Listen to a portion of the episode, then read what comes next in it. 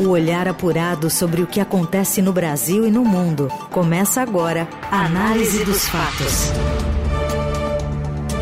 Olá, seja bem-vinda, seja bem-vindo você também a mais uma edição do Análise dos Fatos, sempre trazendo as principais notícias no meio do seu dia para você que está nos ouvindo ao vivo. Oi, Felipe, boa tarde. Salve, salve, Raizen, equipe da Dourada FM, melhores ouvintes, sempre prazer falar com vocês no Análise dos Fatos, que logo em seguida fica disponível nas plataformas de podcast. Vamos com tudo.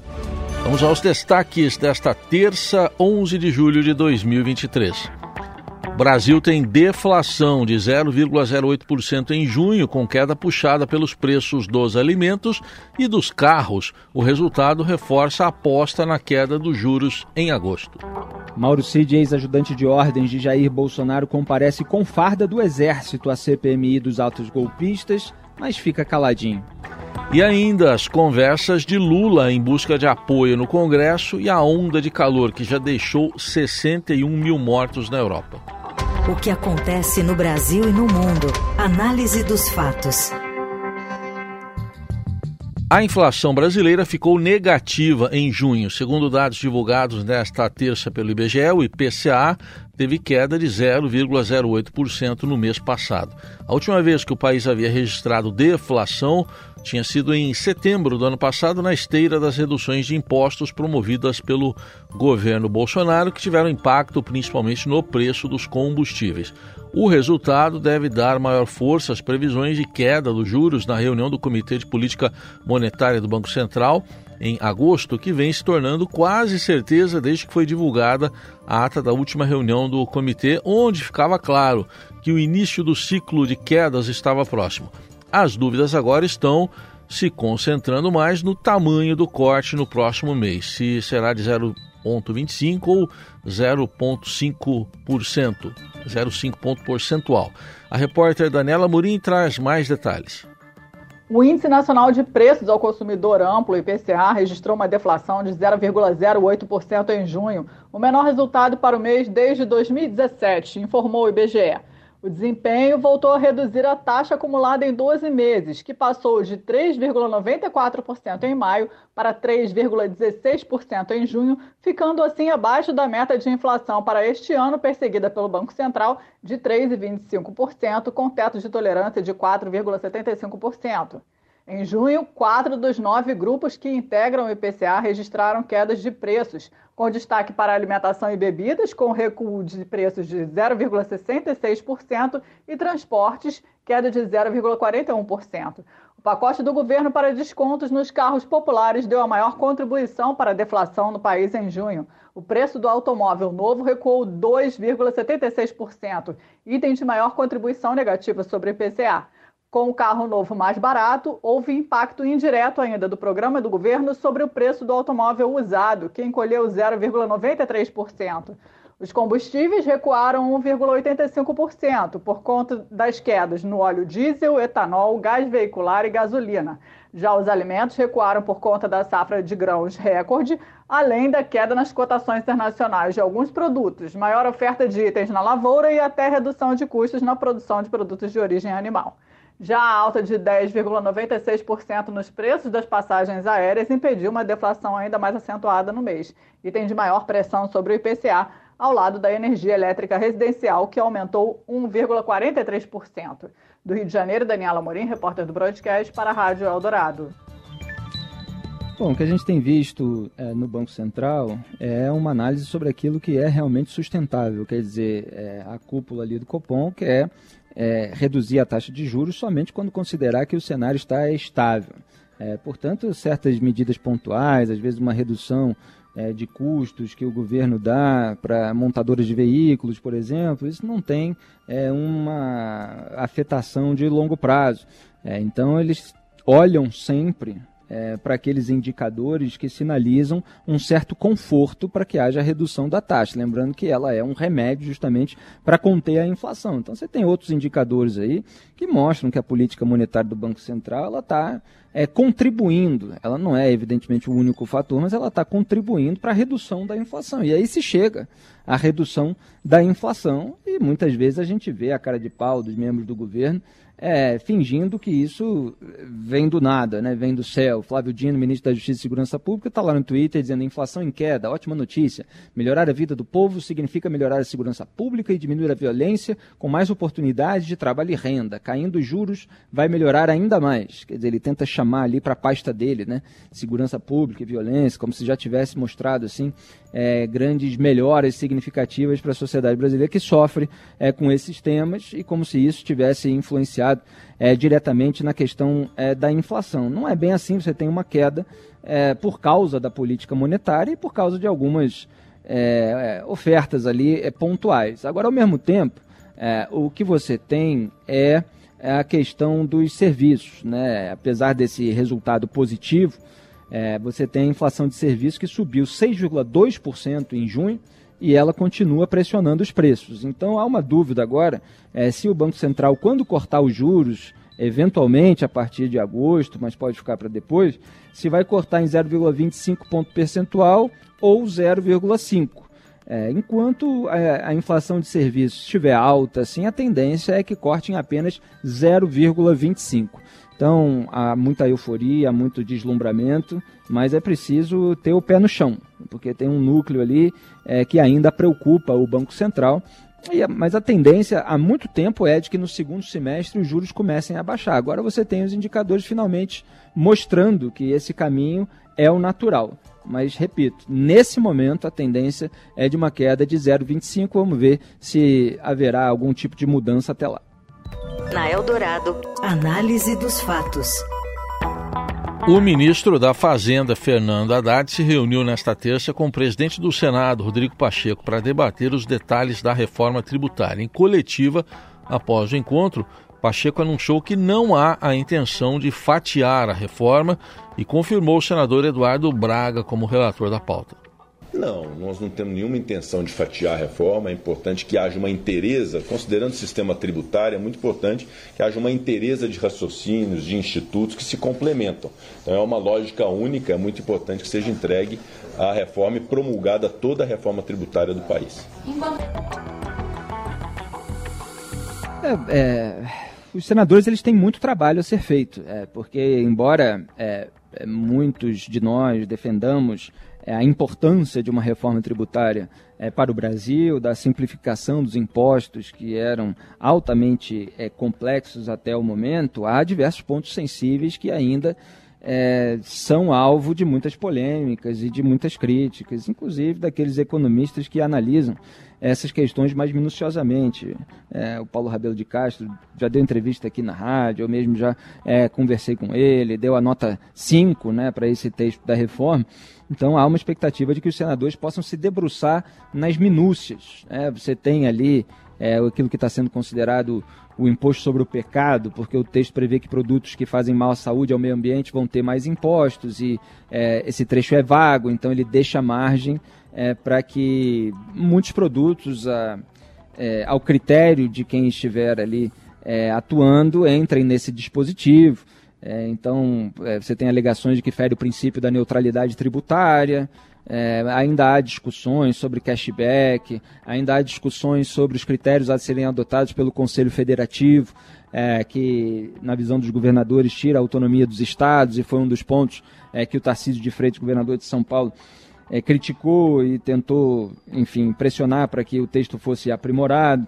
Há esse balanço entre as regiões do Sul e Sudeste e do Norte e do Nordeste. Ainda há uma disputa é, sobre qual vai ser esse critério de medida, quem vai ter mais peso.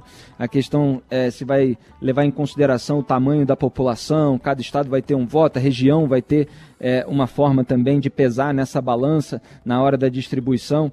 Então há uma série de questões aí que precisam ser colocadas e ontem mesmo a gente estava falando aqui é, da alíquota é, padrão do, do IVA, do Imposto sobre Valor Agregado, que ainda não estava definida, tinha sido prometida ali em 25%, mas você criou uma lista é, de exceções né, para determinados setores, serviços, etc., que vão ter desconto como você quer manter uma neutralidade, a mesma arrecadação, etc., é, se você tira de um lado, é, o dinheiro tem que entrar pelo outro. Então vai aumentar aí é, aquilo que muita gente paga. É, até o pessoal que é PJ, por exemplo, talvez tenha que pagar mais imposto, mais imposto se for mantido aquilo que foi aprovado na Câmara dos Deputados. Então, isso também vai ser debatido no Senado Federal. É, não falta assunto, agora, felizmente, no Senado, é, como ninguém tem ali um cruzeiro com Wesley Safadão para pegar logo em seguida, que foi o caso do presidente da Câmara, Arthur Lira, parece que eles querem ter uma tramitação mais, é, mais é, lenta, né? mais é, minuciosa é, com a sua análise e passando o texto por comissões para que tudo seja mais bem depurado. E é bom que seja assim. Análise dos fatos.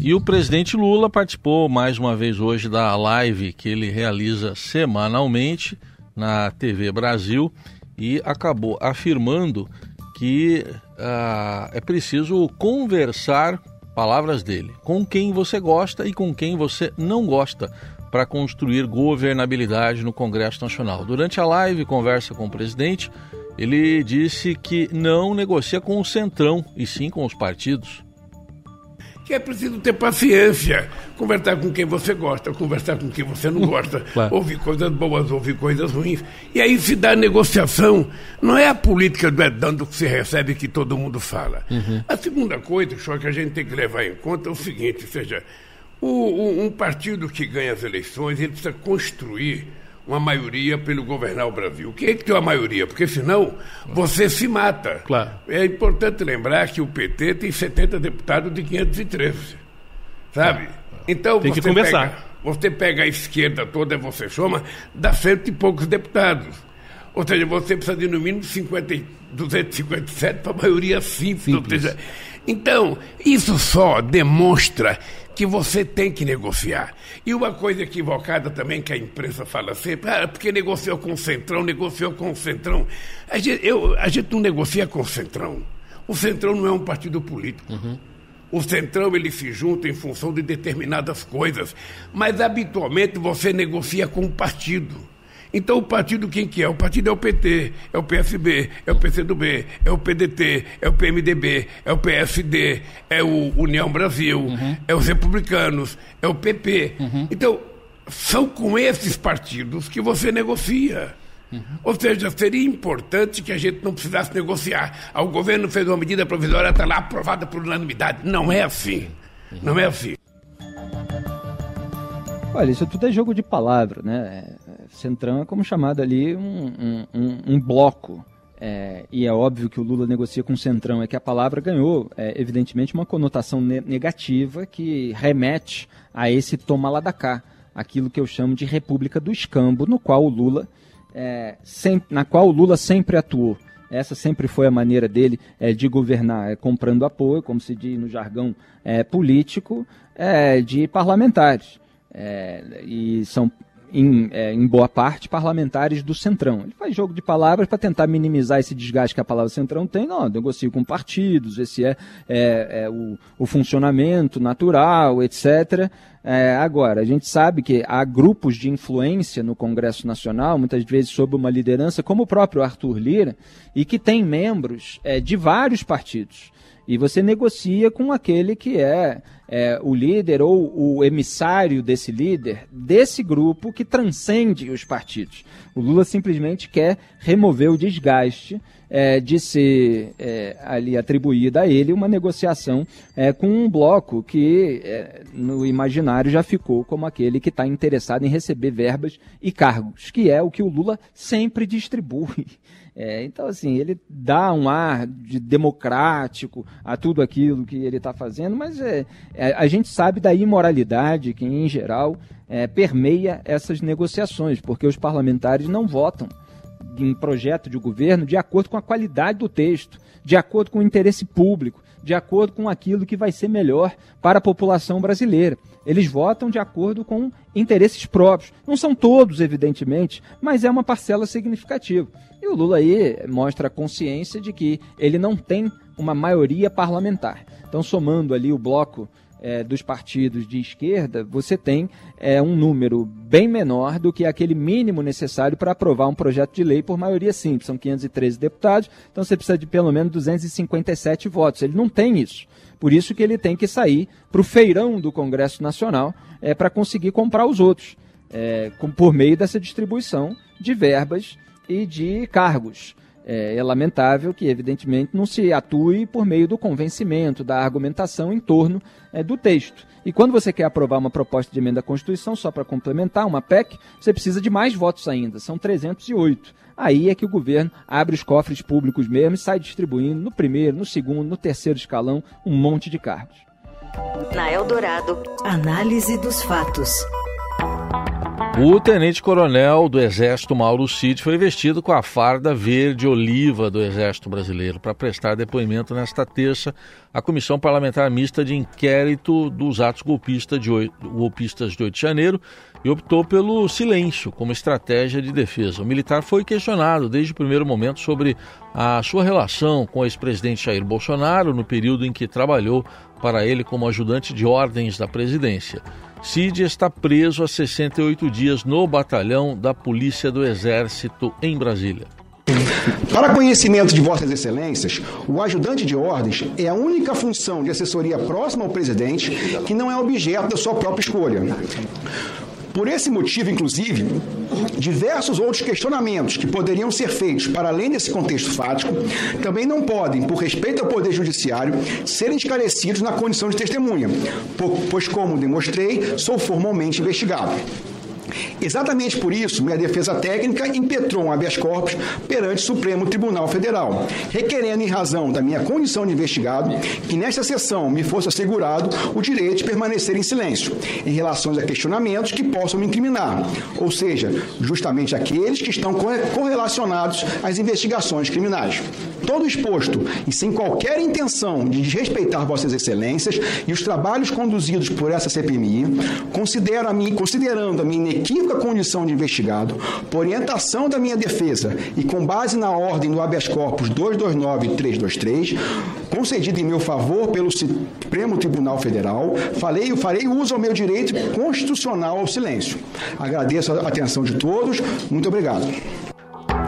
Antes do início da sessão, os parlamentares analisaram um bloco de 197 requerimentos, dos quais 96 foram aprovados os parlamentares firmaram acordo para aprovar todos os documentos que solicitavam informações a órgãos públicos e excluíram os pedidos de novas convocações. A lista de requerimentos aprovados inclui quebras de sigilo bancário, telefônico e fiscal dos investigados George Washington, que colocou uma bomba lá nos arredores do aeroporto de Brasília, né, coronel da PM eh, Jorge Eduardo Naime, lá do Distrito Federal, coronel do Exército Jean Lavande, que aparece em conversas com o próprio Mauro Cid, e do próprio depoente de hoje, ou não depoente, o tenente Mauro Cid, tenente coronel Mauro Cid. Os parlamentares também aprovaram a quebra do sigilo de empresas como a Combate Amor, de venda de armas e munições.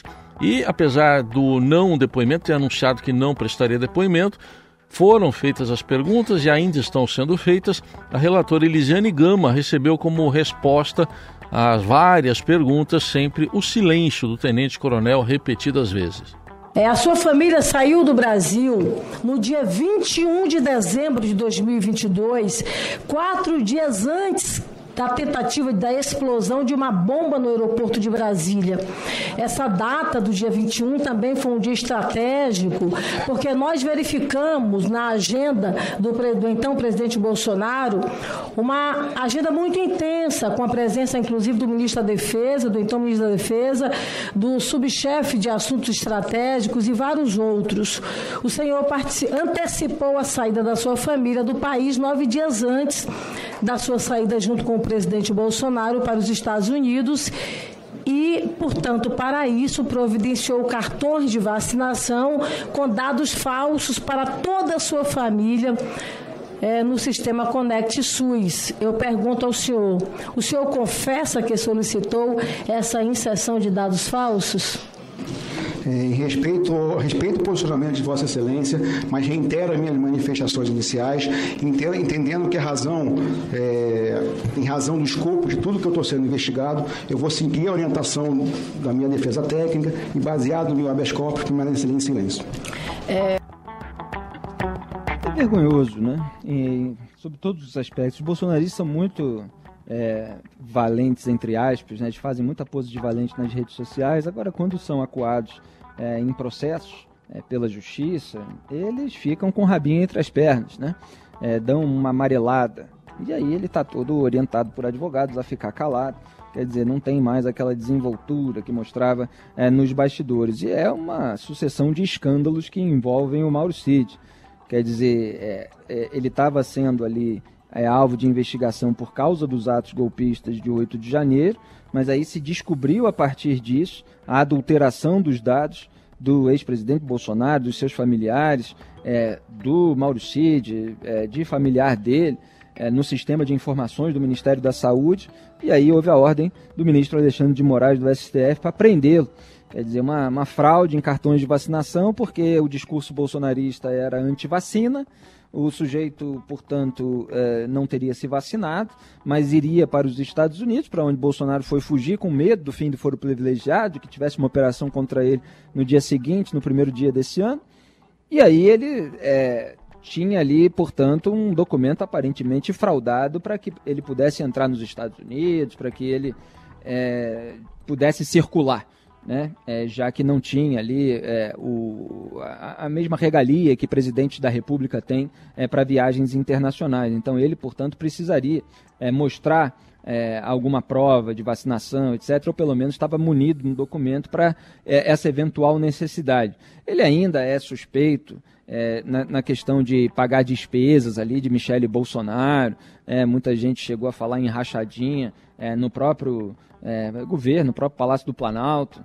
É, você tem é, questão de retirada de joias que ficaram retidas no aeroporto é, em São Paulo, viagem que foi determinada é, para que fizessem pressão. É tudo envolvendo o Mauro Cid. Então ele vai passar um bom tempo ainda se defendendo e hoje ele preferiu o silêncio porque é mais seguro para ele diante do confronto aí dos parlamentares. Análise dos fatos. Um estudo publicado nesta segunda-feira mostrou que as altas temperaturas que atingiram a Europa no ano passado podem ter deixado mais de 61 mil mortos no continente. Esse número tende a continuar crescendo conforme as temperaturas extremas se tornam ainda mais comuns. A repórter Carolina Marins traz mais detalhes. Um estudo publicado na segunda-feira, dia 10, na revista Nature Medicine, mostrou que mais de 61 mil pessoas morreram em decorrência da onda de calor na Europa no ano passado. Segundo os dados, esse valor representa mais de 25 mil mortes acima do número previsto pelo Escritório de Estatísticas da União Europeia. Os idosos, principalmente as mulheres idosas e os homens jovens que trabalham ao ar livre, foram as maiores vítimas. Além disso, os países do Mediterrâneo, como Portugal, Espanha e Itália, foram os que registraram as temperaturas mais altas e, portanto, mais mortes. Ainda de acordo com o estudo, se medidas de mitigação não forem tomadas rapidamente, a previsão é que a taxa de mortalidade relacionada ao calor será de 68 mil, em média, a cada verão no hemisfério norte até o ano de 2030.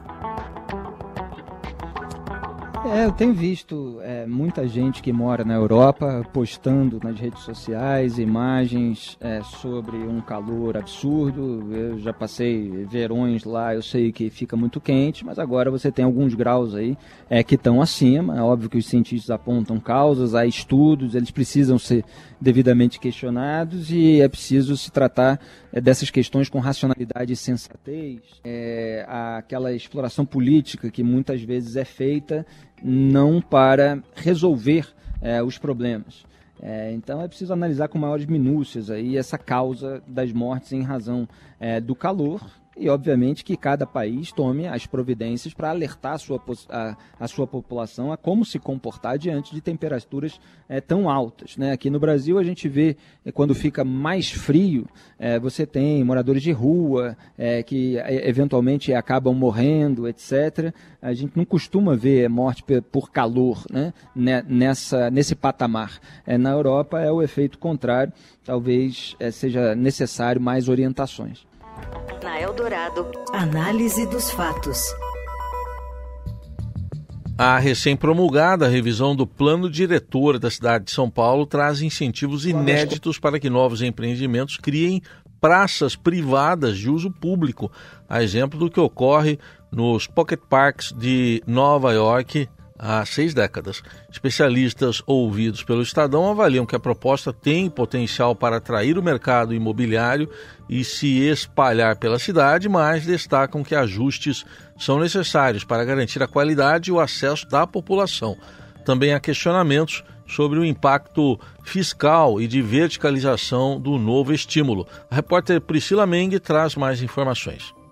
Bem, o prefeito Ricardo Nunes promulgou, né, no fim da semana passada, a revisão do plano diretor de São Paulo.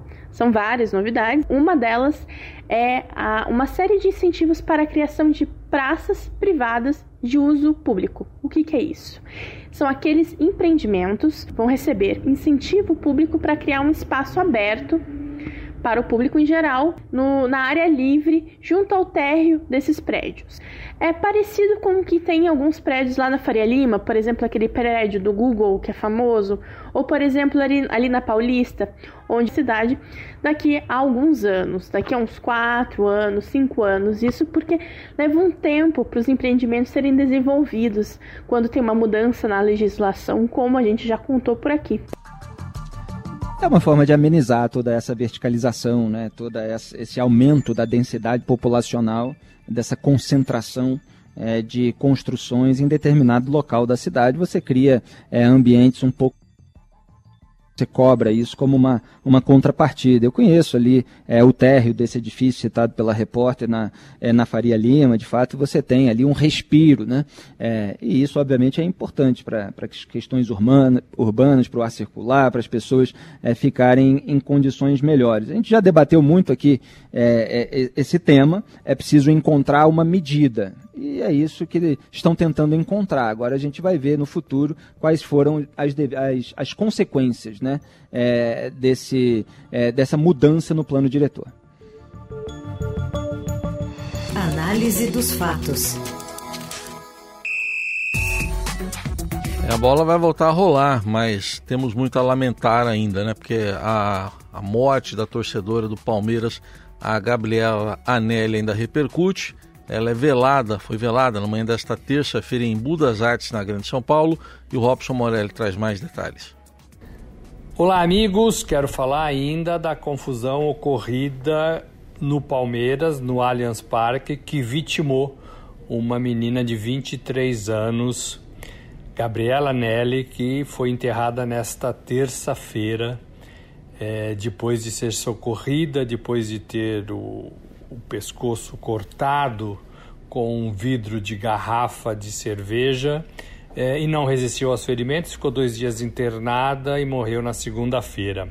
O caso é sério, o caso precisa ser levado com a seriedade que ele pede.